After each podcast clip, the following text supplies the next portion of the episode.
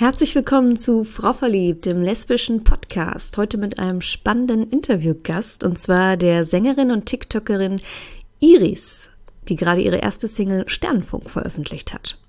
Iris ist lesbisch und in einem streng arabischen Haushalt groß geworden und in diesem Interview nimmt sie uns mal mit in ihre ziemlich bewegte Coming-in und Coming-out-Zeit. Ähm, wir sprechen natürlich über ihre Musik und generell über das Thema Frauen im Musikbusiness, die es nach wie vor heute nicht so richtig einfach haben in einer männerdominierten Welt. Ähm, super cooles Interview. Ich hoffe, ihr habt Spaß.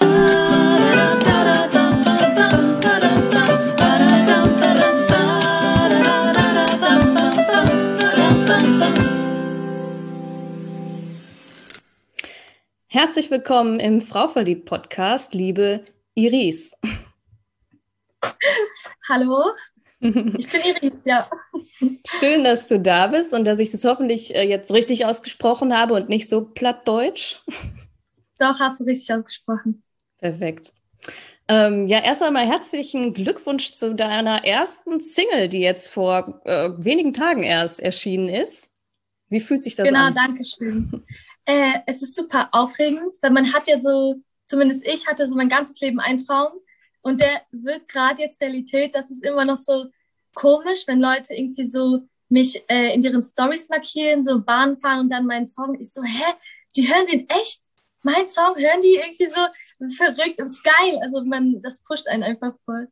Ja, kann ich mir vorstellen. Das ist bestimmt ja so ein bisschen wie die Geburt von so einem musikalischen Baby, mit dem man Wochen und Monate vorher schon irgendwie rumläuft und ja. dann auf einmal ist der Tag da und es ist da und alle können es sehen und hören in dem Fall. Ja, ist so, ja voll. Ist halt nicht so eklig so mit Geburt, mit Blut, aber es ist so ähnlich, ja. So. Ja, zum Glück. Ja. ähm, genau, aber bevor wir jetzt weiter über deine Musik ähm, sprechen, würde ich gerne einmal so in deine persönliche Geschichte gehen, denn du bist mhm. ja nicht nur Sängerin, ähm, du bist lesbisch. Deswegen bist du hier ja. auch in diesem Podcast. Ähm, wie war das für dich, wenn wir jetzt mal so zurückgehen in, in deine Zeit, wo du langsam so rausgefunden hast, dass du auf Frauen stehst? Wie, wie war das? Wie kam das überhaupt mhm. dazu? Also das Ding ist, ich war noch nie so richtig in Love mit einem Mann also noch nie.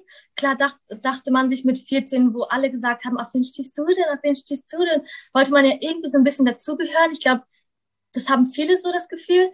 Und ich so, ja, ich stehe auf den und den. So, aber irgendwie so richtig so, dachte ich mir nie so, oh, ich will ihn küssen oder Händchen halten oder sonst irgendwas. Gar nichts. Wollte gar nicht angefasst werden von Jungs, die gar nicht küssen, nichts mit ihnen machen. Aber ich bin ja streng arabisch groß geworden. Mhm. Deshalb hatte ich gar nicht im Kopf, also es gibt das lesbisch sein. Man kann als Frau auf Frauen stehen, das war total verrückt. Jetzt finde ich das total so, hä, wo habe ich da gelebt? In welcher Welt irgendwie?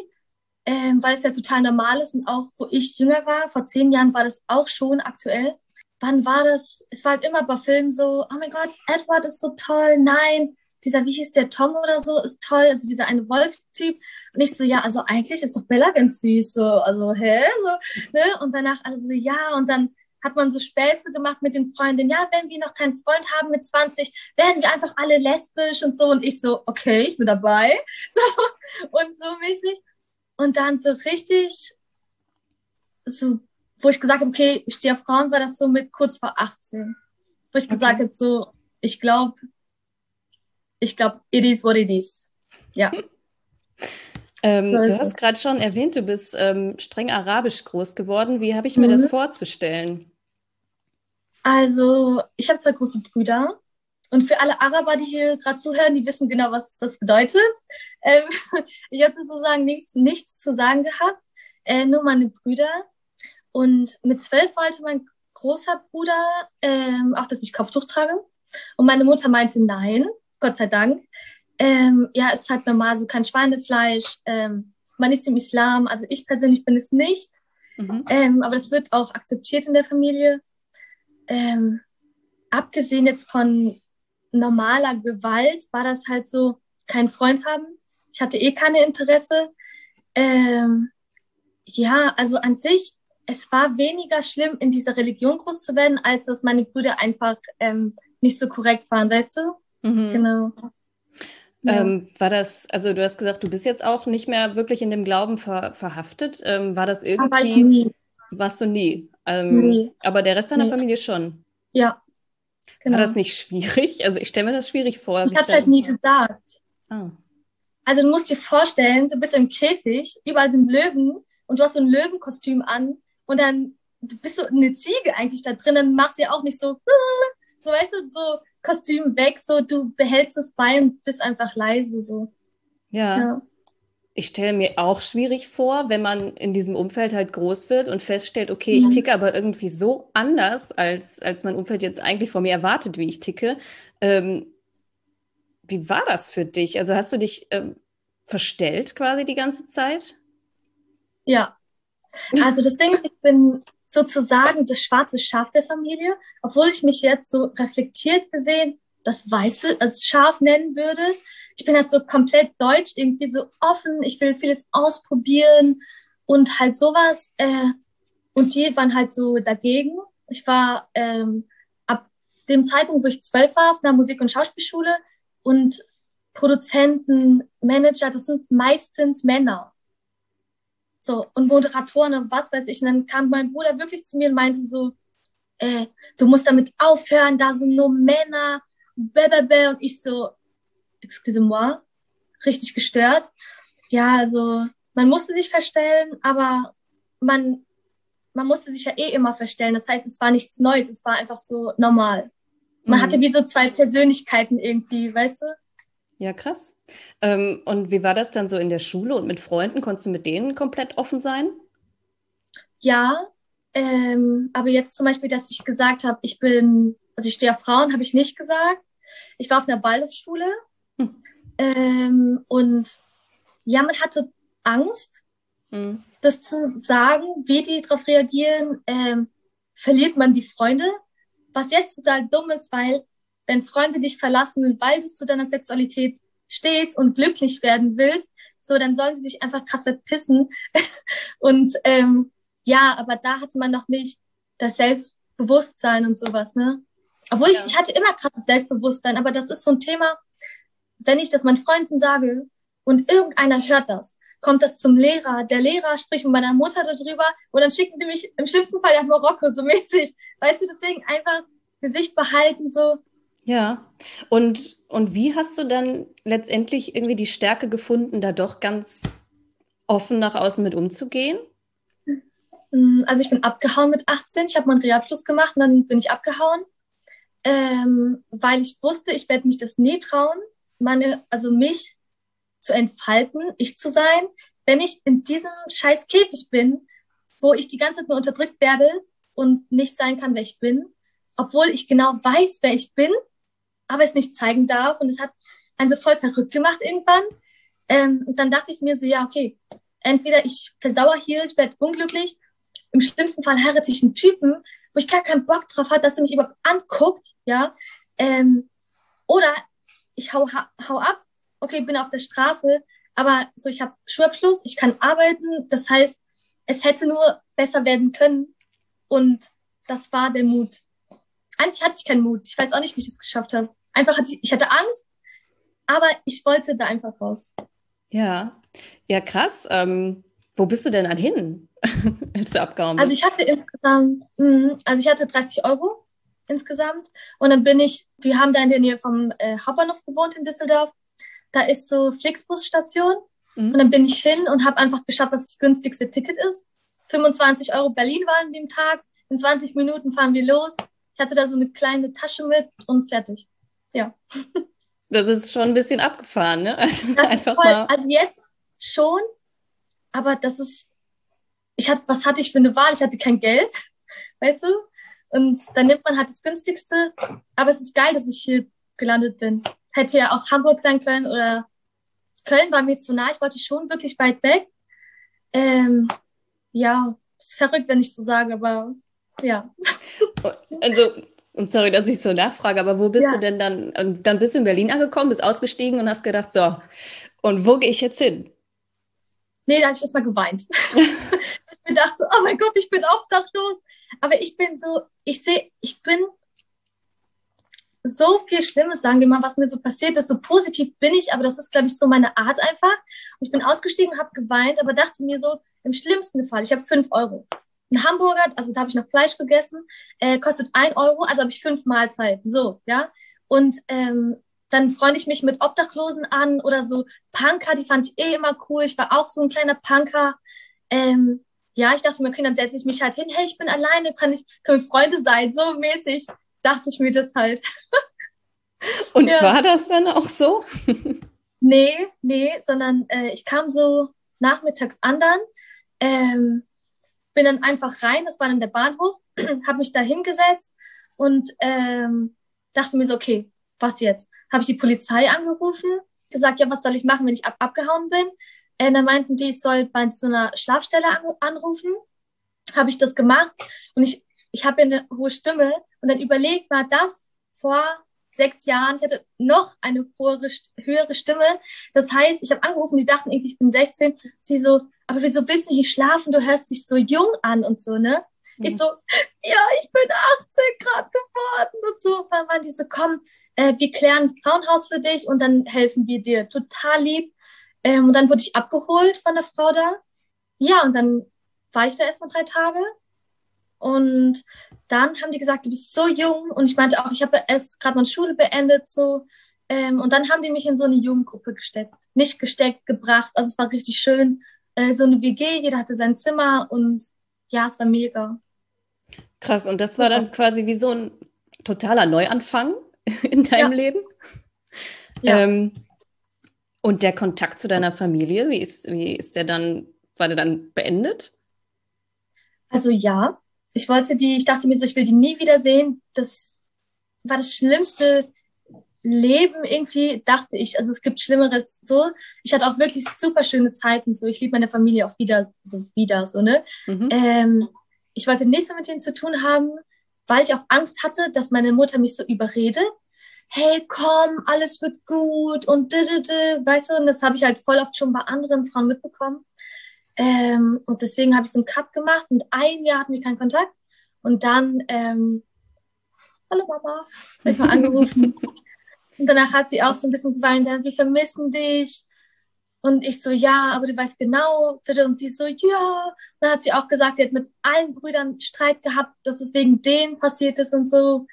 Äh, ja, weil meine Mutter ist an sich toll. Sie ist auch offen und die wird auch von Jahr zu Jahr so eingedeutschter ich bin ja eigentlich wirklich wegen meinem, also an sich wegen meinem ganz großen Bruder weggelaufen. Ja. Kam es denn dann, also kam es dann jemals zu so einer klassischen Coming-out-Situation mit der Familie? Nee. Also hätte ich das gemacht, ich äh, weiß gar nicht, ob ich das überlebt hätte. Ähm, wann habe ich das? Ich habe jetzt eine Freundin seit zweieinhalb Jahren knapp.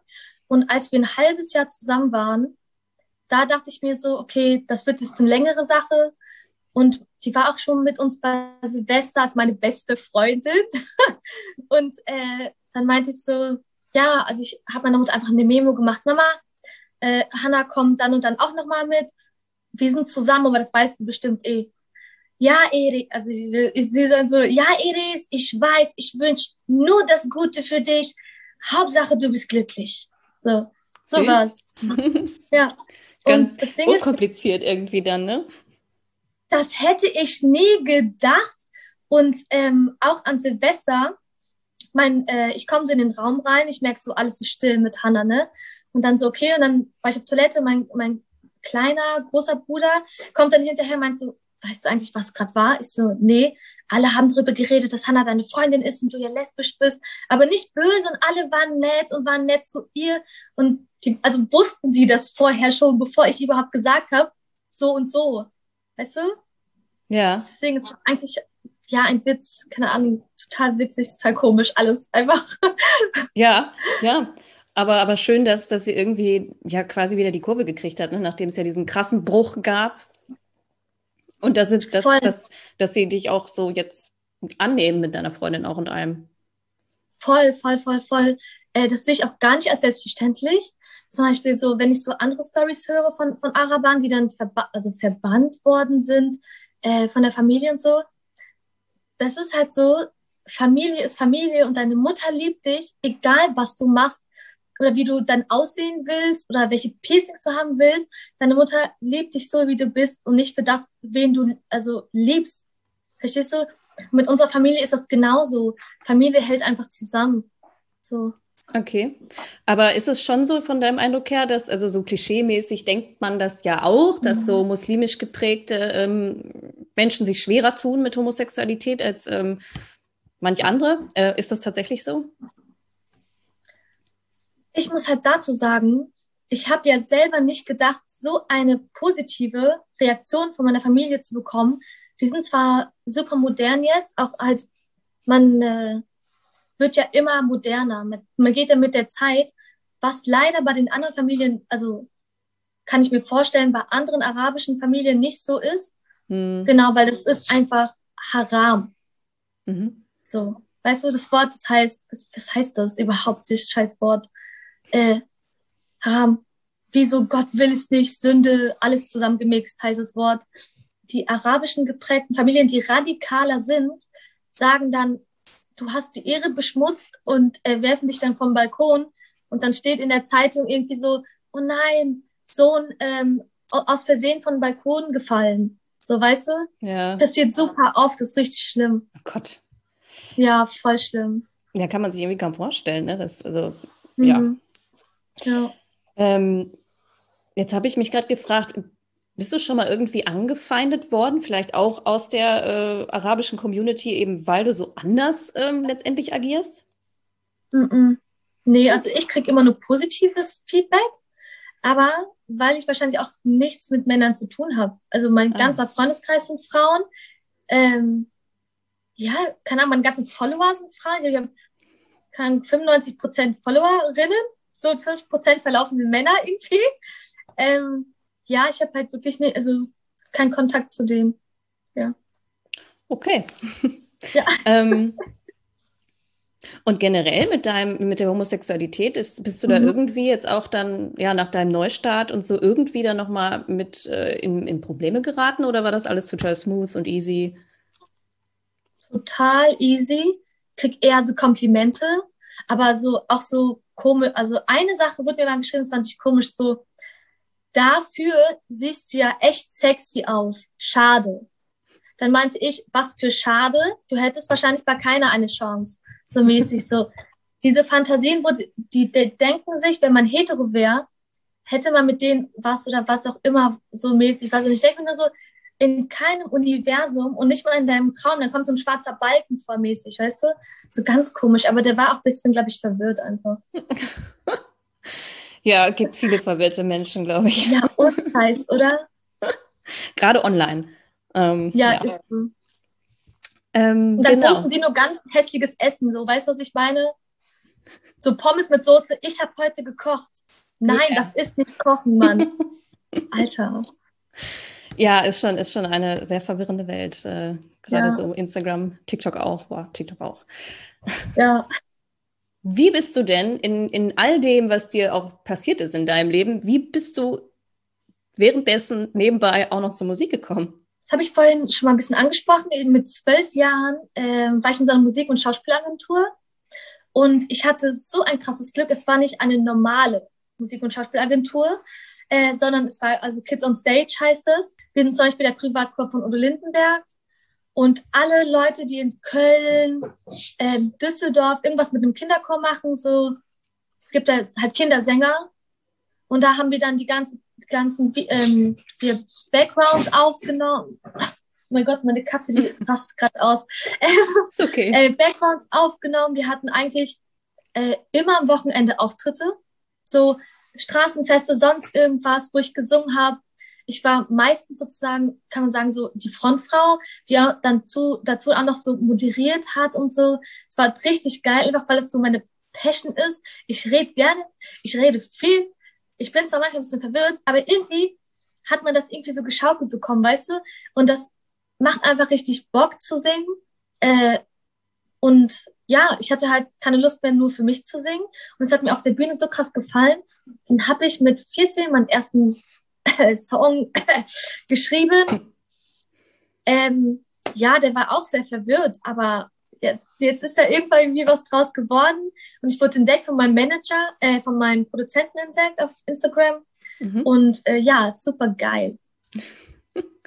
Ja, das klingt irgendwie auch so ein bisschen, auch total straight. also, ähm, ja, ja, schon, aber man muss sagen, in der Zeit, wo ich abgehauen bin, hatte ich halt, sagen wir mal so, anderes zu tun ähm, und habe wirklich zwei, drei Jahre nichts geschrieben, also nichts eigenes geschrieben. Ich habe halt auch eine Ausbildung gemacht, die mir aufgeheizt worden ist, weil man gesagt hat, nee, vergiss Musik, das ist nichts Richtiges, das, das wird nichts. Ich so, okay, habe ich erstmal geglaubt, weil ich ja, ich hatte Angst. Man glaubt alles und irgendwann dachte ich mir so, fick dich, ich glaub dir gar nichts, ich ziehe das jetzt durch. Und ich mache keine Ausbildung, ich arbeite irgendwie so 80 Stunden, mache dabei Musik, lade meine Videos hoch. Ähm, ja, und jetzt bin ich hier. Mega. ja, voll mega, und scheiß. Ähm, also habe ich das richtig gehört, du schreibst auch ähm, quasi selber deine Songs. Ja, voll, ja, ja. Mhm. Mega. Das ist mir super, super wichtig. Ähm, ja, es können andere für dich schreiben. Zum Beispiel bei mir ist jetzt der Tobi auch mit im Boot. Das ist ein super Songwriter aus Stuttgart, der ist halt in unserem Team. Und mit dem schreibe ich auch gerne. Aber es ist mir einfach wichtig, dass das meiste von mir kommt, weil ich werde meine Geschichte erzählen. Weißt du? Und desto mehr von denen kommt, habe ich das Gefühl, es verfälscht ein bisschen. Aber natürlich, äh, sagen wir mal so, ich bin jetzt nicht die hellste äh, Birne äh, da oben an der Decke. Das heißt, die haben so, so geile Wörter, die das, was ich sagen will, mehr auf den Punkt bringen. Das ist natürlich super geil, ne? Ja. Wie entsteht denn so ein Song? Also nimm uns mal mit, wenn, wo, wo kommt mhm. die Idee her oder, oder kommt erst jemand auf dich zu, irgendwie weiß ich nicht, mit einer Melodie und du sagst, ja, und ich habe noch diesen Text irgendwie in der Schublade oder wie, wie funktioniert das, bis man so ein mhm. fertiges Lied hat? Ja, also es kann so sein, wie du es sagst, jeder, jemand sagt, ey, ich habe einen geilen Beat. Und dann sag, sag ich, okay, dann nehmen wir das Thema und dann, wir haben so eine ähm, Songwriter-Gruppe sozusagen. Und alles, was ich schreibe, schicke ich da so rein. Ähm, und er sortiert das dann weil, wie gesagt, ich bin einfach nur verwirrt und der sortiert es dann so, dass es Sinn macht. Weißt du? Andersrum kann es sein, dass ich Texte, Texte, Texte schreibe und er so, ja, man, das ist ein geiler Text, mach das mal als Hauptdings und jetzt schreibt da alles, was dir zu einfällt. Ähm, und dann schicken die ein Beat und dann macht man halt die Melodie. Ähm, ja, und dann ist es ja irgendwie ein Song. Okay, also einfach ein kreativer Prozess quasi. Genau, ja, ja das macht halt mega Bock, ohne Witz. Es macht so Spaß, weil ähm, ich habe ja andere Personen noch die Musik machen. Da war ich irgendwie ein paar Mal dabei und es war so voll so, jeder schreibt für sich, so ein bisschen cringe-mäßig so. Und bei meinem Team ist es irgendwie so, wir sitzen, so wir reden, also es ist nie so straight, jetzt, jetzt machen wir den Bild in zwei Stunden fertig und so. Es ist so richtig locker und so also Sternfunk ist ja, sagen wir mal, so ein bisschen ernster, aber so generell ähm, habe ich immer so Lines drin, die auch so ein bisschen so lustig sind. So zum Beispiel so, ich bin so Lack und Leder, du eher Jesus Treter und so. Weißt du, das ist halt so ein bisschen lachen wir und schreiben das auch, dann nehmen wir das irgendwie wirklich rein. Das ist halt voll funny irgendwie so. Ja. Cool. Ähm, hast du musikalische Vorbilder? Irgendwie jemand, an dem du dich orientierst und wo du sagst, das finde ich richtig geil? Hm, nee. Das habe ich nicht. Also ich höre nur Deutsch. Mhm. Ich habe schon immer nur Deutsch gehört. Mein Vater hat auch einen Schlager gehört, aber ich distanziere mich eigentlich sehr stark von, okay. von Schlager. ähm, aber nee, also an sich nicht. Ich liebe es halt einfach, wenn der Text perfekt zur Musik passt mhm. und perfekt zur Stimme passt. Und ich liebe einfach Frauenstimmen. Also eigentlich höre ich nur, wenn ich Musik höre von Frauensongs, ähm, ja, es hören ja auch genug Leute schon Männermusik, so. Ja, damit ist eine super Überleitung auch zu einer nächsten Frage, die ich habe.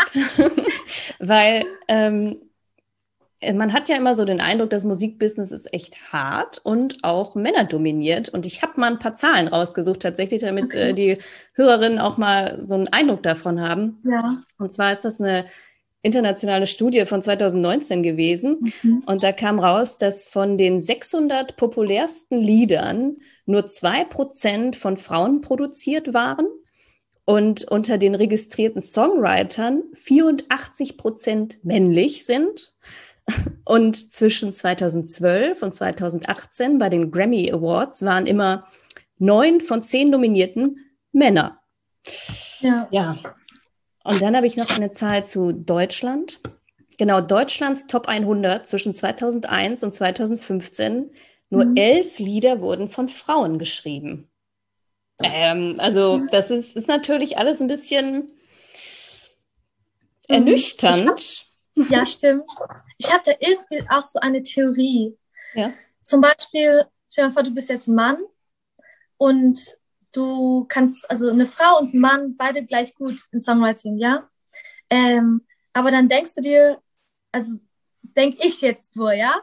Ähm, denke ich mir so, okay, mit dem Typen, wir können Bier trinken, wir reden über Frauen, wer gerade irgendwie hot ist.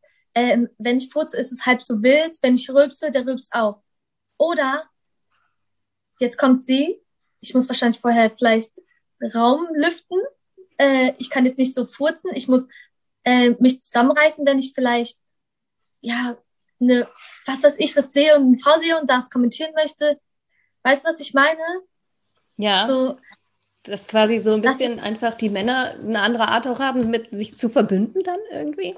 Genau, genau, das kann ich mir super vorstellen, weil bei mir ist es auch so, würde ich jetzt mich zwischen einem Mann und einer Frau entscheiden bei Songwriting, würde ich safe die Frau nehmen, weil sie wird mich besser verstehen.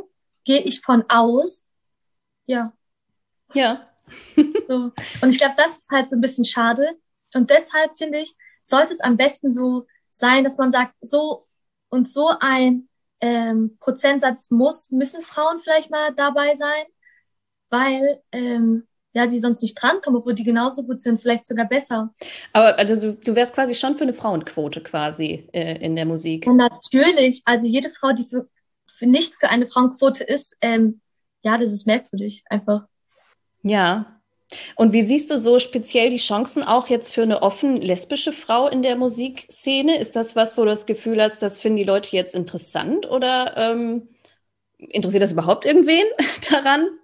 Also zum Beispiel also mich jetzt zum Beispiel als offen lesbische Künstlerin, ähm, ich muss zugeben, also sagen wir so, ich bin ja auch re realistisch ähm, und ich dachte mir so, okay, das ist mein erster Song, niemand kennt mich, mal gucken, wie er ankommt, weil ich auch sehr offen bin, dass ich lesbisch bin und wahrscheinlich dann ich diese ganz fetten roten Minus machen kann bei männlichen Followern, die so Fantasien mit mir haben. Verstehst du? Ich bin auch nicht freizügig unterwegs. Ich habe meistens so eine, ich bin so ganz locker unterwegs. Das Höchste, was ich mache, ist mal aufmachen. Ich habe so ein bisschen mein, mein, man sieht so ein bisschen Bauch, so Crop Top mäßig. Das ist das Höchste der Gefühle, ja. Ähm, aber an sich, das, also der Song auf YouTube und auf Spotify kommt irgendwie viel geiler an, als ich gedacht habe. Und richtig viele Männer sind mir gefolgt und haben was Positives gesagt, aber nicht sexistisch. Und ich so, was ist hier, was ist hier los? So sollte es sein, ne? ja, voll krass. Und der so, ich, ich finde das so toll, deine Songs. Und ich finde dich so hübsch, aber das soll jetzt gar nicht blöd rüberkommen, äh, blöd rüberkommen, mach weiter so. Und ich so, ich so, oh mein Gott, okay, danke. Und ich so, okay, da kommt doch noch was. Und dann kam gar nichts. Ich so, Respekt. Mega.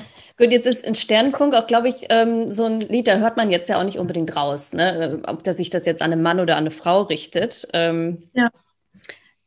Hast du denn vor, irgendwie so in Zukunft quasi auch ja, LGBT-Themen in deinen Songs aufzugreifen?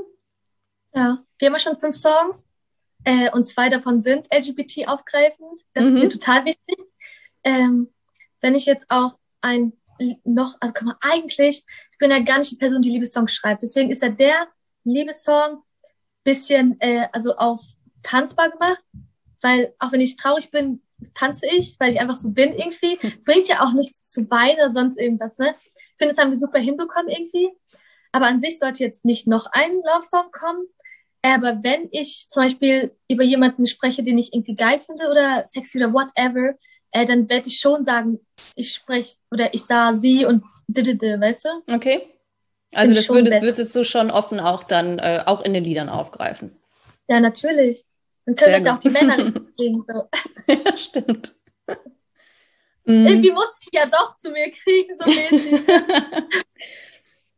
ähm, hast du irgendwie ein Ziel, wo du sagen kannst, da will ich hin mit meiner Musik? Das Ding ist, klar wäre es geil, so voll bekannt zu sein, aber ich habe nicht das Ziel, richtig berühmt zu sein. Ich möchte mit meiner Musik, weil das sind ja Themen, die haben mich beschäftigt, inspiriert, äh, berührt, Leuten Mut machen, aber an erster Linie gute Laune, weil ich habe das Gefühl und das Gefühl, es ist so viel Druck auf uns, auf die Jugend, auf man muss reich sein, sonst hat man es nicht geschafft. Und ähm, es ist dumm, wenn man feiern geht oder einfach nur Spaß hat und leben will und nicht lebt, um irgendwie nur zu hasseln, äh, also krass zu arbeiten und dann sich ein Haus zu kaufen, sondern man, sondern das, also ich lebe, weil ich lieben will, weil ich Spaß haben will. Ähm, ja, das Leben ist schwer genug, verstehst du? So, ich will einfach nur auf der Bühne sein, Party machen, alles dann irgendwie besoffen sein. und äh, das ist mein Ziel. Also ich habe jetzt kein krasses Ziel, glaube ich. Ja. Ja. Ja, aber ich finde, find ich, das klingt ganz sympathisch auf jeden Fall. Wie ist dein genereller Eindruck von so lesbischer Sichtbarkeit und Repräsentation in, in der heutigen Gesellschaft? Hast du den Eindruck, da, da geht noch mehr oder sind wir da schon eigentlich ganz gut? Auf jeden Fall geht da mehr. Ich finde aber, es ist mehr geworden. Das feiere ich auch. Ja, es ist halt schön, dass man ähm, sich traut, sich zu zeigen, weil du musst wissen, wenn du dich zeigst, dann kann dir richtig viel passieren. Du kannst beleidigt werden, Leute können dich sehen und dann verfolgen, weil die gegen Homosexuelle sind. So, damit muss man leider rechnen, wenn man an die Öffentlichkeit geht. Und so, umso geiler finde ich es, dass es wirklich viele TikTokerinnen gibt. Ähm, ja, weil die sind ja auch alle total hübsch und alles Mögliche. Man sieht es ja auch gerne. Und wenn die da sich ver verkrümeln und nicht zeigen und jeder Typ mit schiefer Nase zeigt sich da auf TikTok, ähm, der irgendwie denkt, er ist voll geil, so nein, ne, finde ich schon mega. Ja. Frauen hat die Macht. Mm. so, jetzt ist ja deine erste Single draußen. Kannst du uns so ein bisschen Einblick geben, was jetzt noch so kommt von dir? Was haben wir so zu erwarten? Also es wird auf jeden Fall wilder, weil mit dem Song, das ist sozusagen der ruhigste Song, wollten wir die Leute ähm, einstimmen und der ist schon gar nicht mal so ruhig, finde ich. ja, genau. Dann überleg mal, was noch kommt. Ohne Witz, das wird so abgefahren einfach. Ähm, ja, es wird halt einfach Bilder auch von, sagen wir mal so, ich bin ja ein bisschen im Ghetto aufgewachsen. Das heißt, meine Sprache, ich kann mich natürlich super artikulieren wie jetzt hier, war ich ja auch auf einer privaten Waldorfschule und so. Aber an sich rede ich ja eigentlich auch bisschen, ähm, ja, so Schimpfwörter liegen mir einfach im Mund. Verstehst du? Das ist so einfach, es ist wie, so, ja, ich kann für 50 Euro was Leckeres essen gehen, aber so eine 2,50 Euro Pizza, dieses Fastfood, das habe ich einfach im Mund. Schmeckt mir am, am besten, weißt du? Ja. Kennst du das? ja, das ist ganz komisch. Ich glaube, ich kann es mir vorstellen. Ja. Ähm, und so ist mir jetzt gerade so durch den Kopf geschossen, so musikalisch. Mhm. Ähm, ich, mich hat so Sternfunk so ein bisschen an so neue Deutsche Welle Sound, äh, wesentlich fetziger noch erinnert. Ähm, ist das bewusst irgendwie so oder wie, wie entsteht dieser Sound? Du, also du könntest ja auch, weiß ich nicht, viel akustischer klingen oder so, aber mhm. wie kommt das? Also ähm, der Witz ist, der Produzent von Nena, 99 Luftballons, der hat den Song produziert. Ach, witzig. Das ist voll irre, voll geil einfach. Guck mal, das Ding ist, ich bin, ich bin crazy, aber ähm, dieses normale Pop, da habe ich mich nie gesehen, weil es so, oh, es hört sich so, dass du kannst nur, also Pop nicht so machen, dass du sagst, das habe ich noch nie gehört, das ist total anders, weißt du? Und ähm, dann habe ich gesagt, ganz ehrlich, was habe ich früher gefeiert? Silbermond, Nena, ähm, ähm, Rosenstolz, so all sowas und auch noch weiter, weiter weg natürlich, ältere Sachen, weil meine Eltern sind ja älter. Und ich so, was ist denn, wenn wir irgendwie so 80s machen? Und das, da hat es gerade angefangen, auch popul populärer zu werden. Und dann meinte äh, mein Produzent, den ich kennengelernt habe, geile Idee. Und dann bin ich dahin und der hatte halt drei Tracks schon fertig. Also halt die Melodie und den Beat. Und ich so, du bist ein Genie. Wie kann man denn bitte so perfekt auf mich? Also er kannte, wir kannten uns nicht persönlich. Wir haben gesprochen, was stelle ich mir vor, was stellt er sich vor? Und ich komme an und ich so, ey, das ist, das ist einfach abgefahren, Junge. Das ist zu krass. So, ja, so war's. Also er ist so einfach habt ihr ein euch Genie. gefunden. ja, voll, ohne Witz. Der ist einfach verrückt, der Typ. Also super verrückt. Ähm, ist ja ein bisschen lustig, deine Freundin macht ja auch Musik, ne? Ja. Habe ich so jetzt beim Durchscrollen von den Accounts dann irgendwann gecheckt. Ähm, plant ihr mal irgendwie dann auch was zusammen zu machen? Ähm, also ja, bestimmt. Aber erstmal nicht, weil ich meine, ich mache ganz andere Musik und sie ist so ein bisschen dieses typische Singer-Songwriter, was halt super schön klingt, man kann dazu chillen und ich bin dann eher so, äh, so, bis alle Leute schwitzen und tanzen und so. Ich, ich wüsste jetzt nicht, wie man das jetzt noch ver verbinden kann, aber so in ein Jahr, zwei Jahren, wer weiß, ne? Ich, ich stelle mir das lustig vor, weil ähm, jetzt seid ihr ja auch ein Paar und so sehr beschäftigt mit Musik jeweils. Inspiriert ihr euch da gegenseitig oder spricht man irgendwie darüber, was der andere jeweils gerade da macht und hilft man sich da? Ja, klar, also jeden Tag. Also bei uns ist natürlich jeden Tag, was steht gerade bei dir an, was bei dir, was bei dir, was ist da Neues, was plant ihr, was planen wir. Ich, und ich gebe auch gerne Tipps. Also ob die Leute die wollen oder nicht, ist natürlich keine Ahnung, aber ich gebe sie. Ähm, und dann sage ich, hey, probiert mal das oder so, weil sie geht jetzt auch bald in eine neue Richtung mit Musik. Mhm. Ähm, ja, das ist halt mega, ne? wenn beide Musik machen und man hat dieses Verständnis für, ich brauche mal kurz jetzt eine Stunde für einen Song schreiben, keiner darf rein. Weißt du? Ja. Und andere würden dann vielleicht klopfen, hast du Durst? Fünf Minuten später, hast du Hunger? So, oh mein Gott.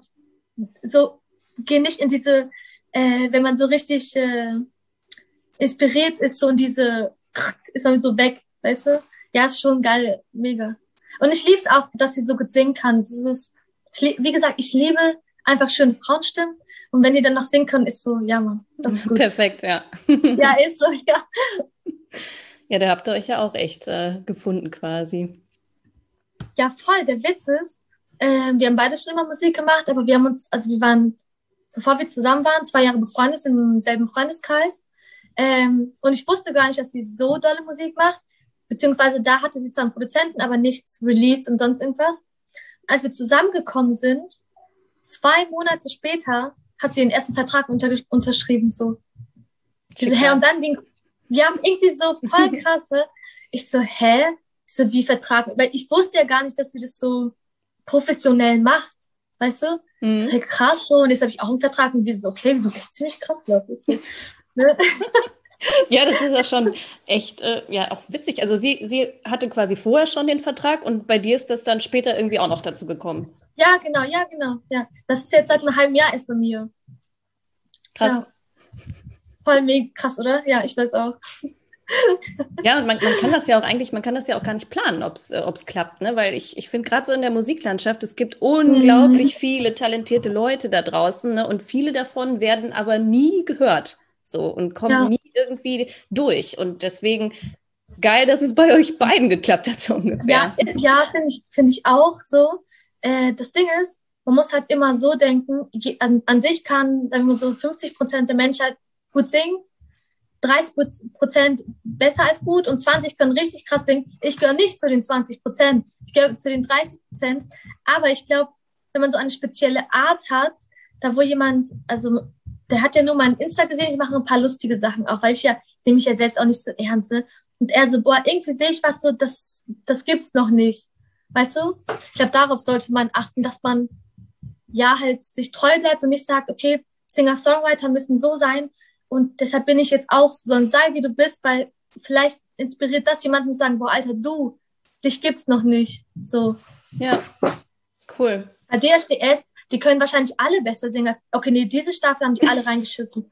Aber letzte Staffel oder vorletzte Staffel, okay, nee, das war auch scheiße. Auf jeden Fall vor drei Jahren habe ich es mal geguckt, DSDS, und die waren so krass und ich so, ich so, ich will doch keine Runde weiterkommen. Aber Gott sei Dank bin ich laut und verrückt. Und deswegen habe ich jetzt einen Vertrag. Es liegt nicht an deiner Stimme. Du hast so eine ganz normale Stimme. Wo du es gerade selber angesprochen hast, war das nie eine Option, irgendwie mal in so eine Castingshow zu gehen oder sowas? Nee, also äh, darf man das jetzt sagen? Keine Ahnung. DSDS schreibt mich irgendwie jedes Jahr einmal an oder zweimal, ob ich da mitmachen will. Ich sage immer nein, Dankeschön ähm, von, immer von einem anderen Profil. Irgendwie sind so Leute, die suchen halt so Leute zusammen. Ne? Und auch so andere Sachen schreiben einen immer an. Man muss halt wissen, ja, du hast vielleicht so ein bisschen so, dass die Leute dich sehen, du kriegst vielleicht ein paar Follower, aber bei den meisten Produzenten steht unten schon auf der Seite, wer bei ähm, hier Superstar war, The Voice, früher gab es noch Popstars, keine ähm, Anfragen oder so. Die sind okay. da voll abgeturnt, weil du hast sofort den Stempel. Mhm. So. Ja, stimmt, klar. Ja. Schon was dran. Ja, cool. Ich finde es äh, mega spannend, mega nett, aber wir kommen jetzt schon zu unseren drei Schlussfragen. Nice. so, die erste ist, ähm, hast du für die Hörer und Hörerinnen vielleicht eine, eine Empfehlung für einen, einen Film oder eine Serie oder ein Buch oder auch Musik, die irgendwie mit LGBT-Thematik zu tun hat? Irgendwas, wo du sagst, yo, check das mal. Also ich überlege halt das, was man vielleicht nicht kennen könnte. Also ich habe einen Film jetzt schon sechsmal oder so gesehen, ähm, aber den kennt, kennt man bestimmt auch, auch äh, Below Her Mouth. Mhm. Also den finde ich immer geil, den kann ich mir irgendwie einmal die Woche reinziehen. Ähm, ja, ist ein Lesbenfilm. Ja. Guck mal, ich kenne den zum Beispiel nicht. Ich kenne den Titel, aber nicht? gesehen habe ich den nicht. Nein. Boah, der ist, der ist richtig geil. Ohne Witz, der, den wirst du feiern. Musst du, mal, musst du schauen. Okay. Ähm, zweite Frage. Wenn du jetzt auf der Welt etwas ändern könntest, was wäre es? Kein Krieg mehr, also es so Kriegverbot gibt, weil ich glaube, damit hängt ganz viel zusammen. Okay. Ja. Oder vielleicht, nein, nein, nein, nein, nein, ähm, den, den Hass. Also, dass es keinen Hass gibt, dass es nicht das Gefühl von Hass gibt. Okay. Genau. Also quasi noch Aber das, was Neid. vor dem Krieg kommt. ja. Ja, irgendwie es gibt zu viel, was hätte weg. Aber ich glaube, Hass oder Krieg. Ja. Ähm, und die letzte Frage, bitte vervollständige einmal diesen Satz. Ähm, okay. Anders zu sein bedeutet? Krass sein. Weil erst ab dem Zeitpunkt, wo ich zu mir gestanden habe, dass ich anders bin, hat, also habe ich mich krass gefühlt, so, ich stehe zu mir und keiner kann mir was, weil, wenn du sagst jetzt, du bist, du siehst aber echt lesbisch aus, war das immer so, hä, was, was soll das? Und jetzt, du siehst lesbisch aus, ich so, ja, und ich sehe geil aus, was willst du jetzt? Ja, und jetzt? So, weißt du? Deswegen. Ja, als, so wie quasi durch die, die, das, die Andersartigkeit, so das zu seiner Stärke zu machen, quasi. Voll, ja, voll. Es hat mich voll stark gemacht, lesbisch zu sein. Ja. Geil. Prima Schlusswort auch. Ja.